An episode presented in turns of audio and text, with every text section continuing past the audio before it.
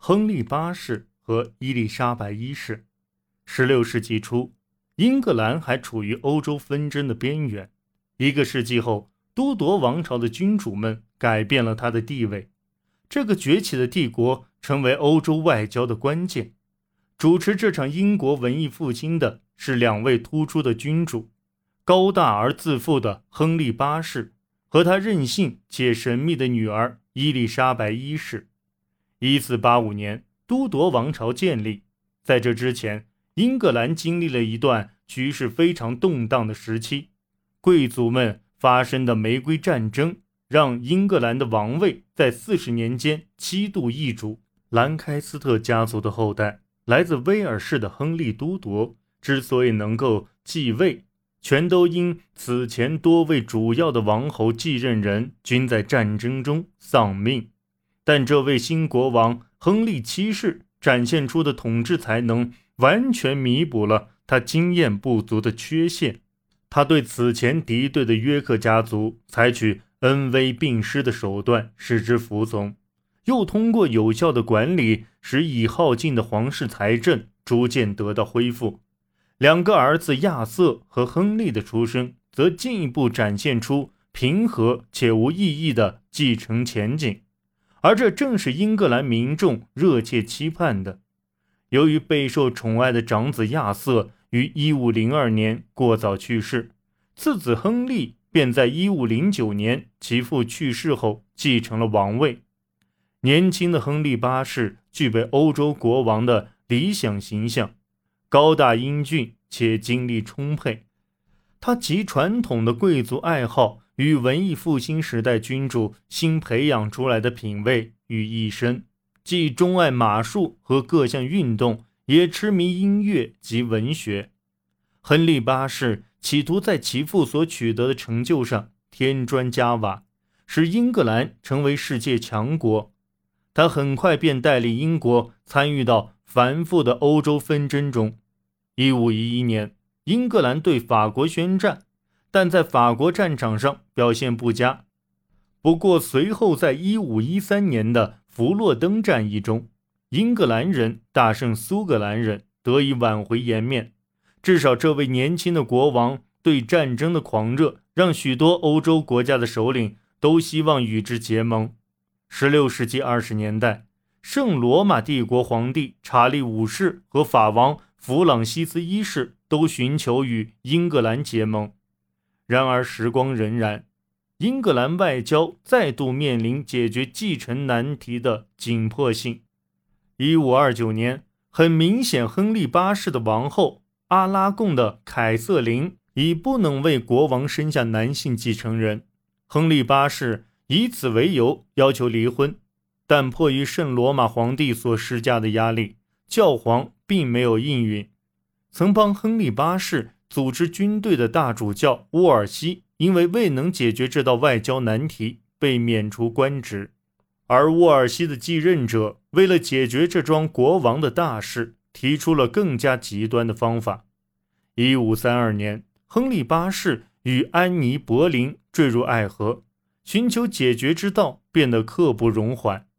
亨利八世最终无视凯瑟琳王后与教皇的反对，由听命于国王的英国国会颁布法令，宣布英国脱离罗马教廷，并确立英国国王高于教会的地位。这并非新教改革。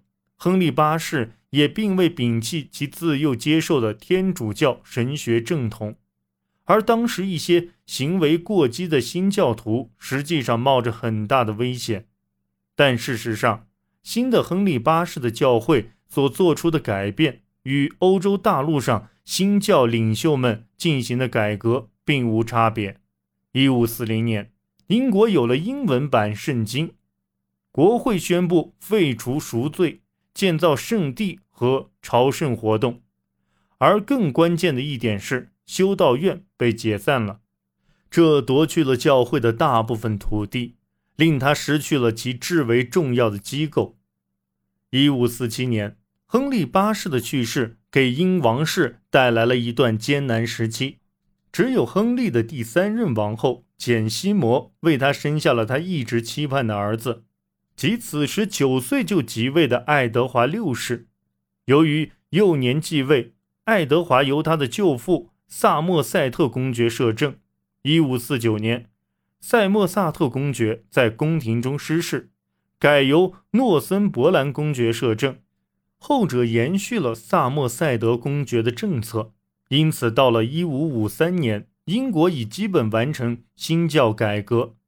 但爱德华六世于一五五三年去世，王室面临继位问题，所有的改革也同样面临考验。合法继承人玛丽是阿拉贡的凯瑟琳的女儿，也是一位虔诚强硬的天主教徒。其废除简·格雷继承权的行为，证明了他要重建天主教势力的坚定决心。而他与西班牙王子菲利的婚姻。则进一步巩固了其将政策重新定位的意向，但玛丽一世注定是要失望的。与菲利二世的婚姻将英国拖入到西班牙的海外争端之中，却没有给他带来继承其重建天主教势力的子女。一五五八年，西夏尤须的玛丽一世去世，受创的王国落入伊丽莎白手中。伊丽莎白是亨利八世的最后一个继承人，也是都铎王朝最后的希望。新继位的女王很快便颠覆了英国与西班牙的友谊，以及她姐姐建立的天主教优势地位。新教正式成为英国国教。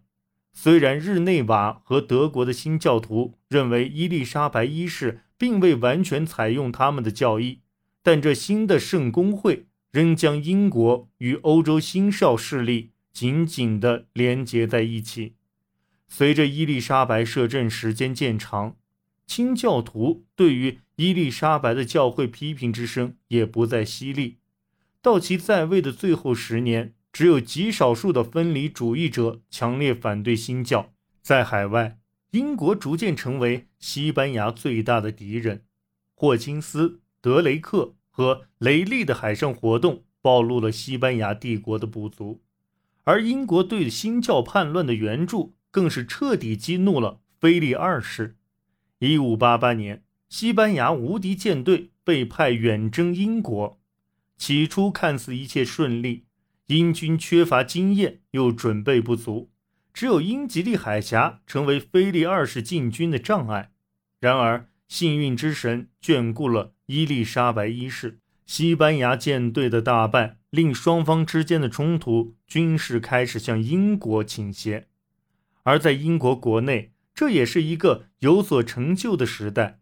伊丽莎白一世拥有一群英明的大臣，当时为了解决提高税收及宗教改革等问题，经常召开会议，这奠定了议会在英国政府中的地位。